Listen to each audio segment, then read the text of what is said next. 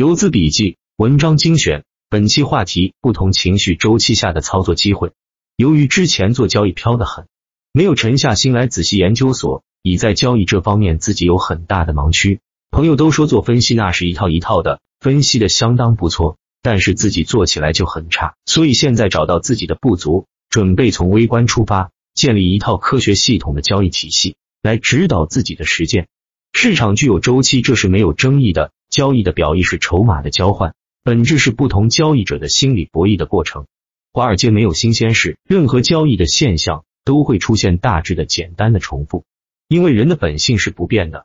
所以我今后交易研究的核心就放在市场参与者的动态心理博弈上。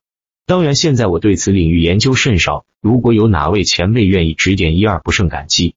市场具有周期，因为价格具有波动性，价格的波动随供求关系发生变化。供求关系受市场流动性和市场情绪的变化而变化，所以说市场的周期是一个动态且无法量化的过程，期间具有两个不确定因素：市场流动性是不确定的，它受宏观层面的影响比较大；市场情绪是具有不确定性的，受市场信心的影响比较大。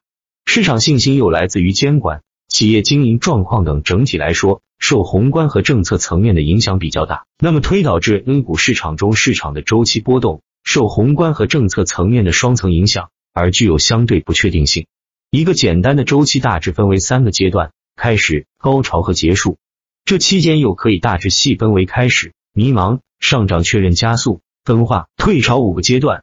市场处于开始阶段时，一般以首板和一进二为主。首板难度大，要求功夫深，不适合放弃。一进二主打的是首板封板状态比较好的，逻辑比较明确或者清晰的这个票。一定需要打明牌的，大家都简单认可的，然后打缩量二板。这里的缩量不是指相对首板的缩量，而是相对其他正常二板的缩量，量能一般略大于首板。早盘竞价开在三个点以上，然后走的激进分时进攻路线，三波上板或者是百分之五震荡，被资金一笔扫板的最佳。然后次日做套利，如果低于预期直接开盘跑，高于预期等涨停，符合预期看盘口再决策。为什么说这个阶段的一进二不能放量？因为这个本来就是市场低量的阶段二板，就放量谁敢做三板？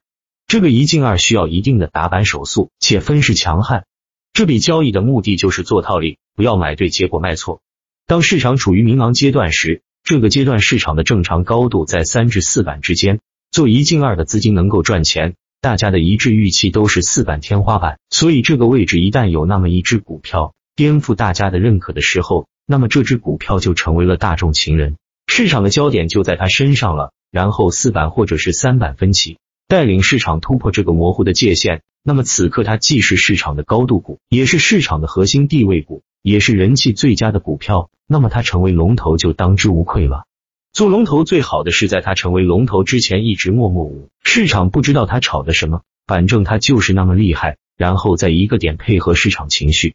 转好了，它出现分歧确认后的那一个点，因为之前买的人少，所以关注不够，没啥人了解它。但是它带着市场走了出来，后面就是光环加深，所向无敌了。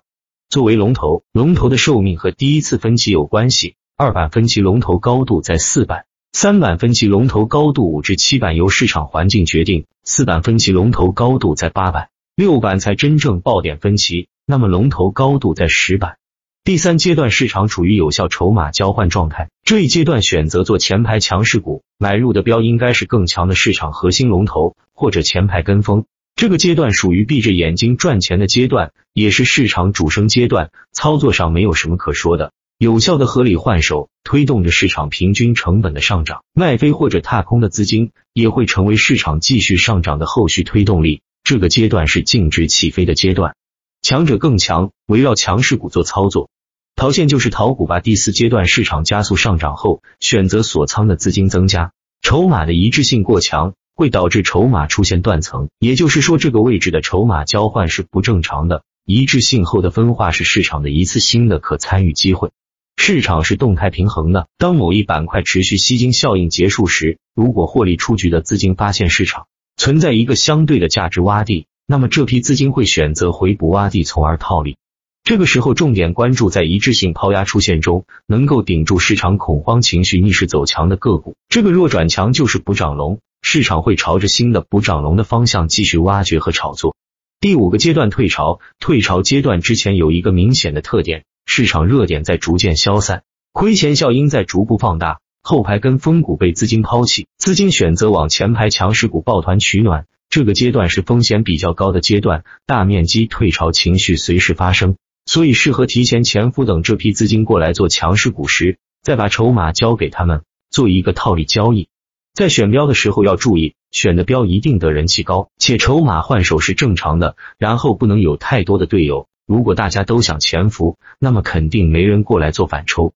以上就是我的模式，在不同情绪周期中可以交易的机会，以后还得不断深入研究和完善。如果觉得有共鸣的朋友，可以多多讨论。最后说一下，做短线交易，软件工具非常重要，推荐你们用打板客网的交易系统一点六四版。也许会对你有所帮助。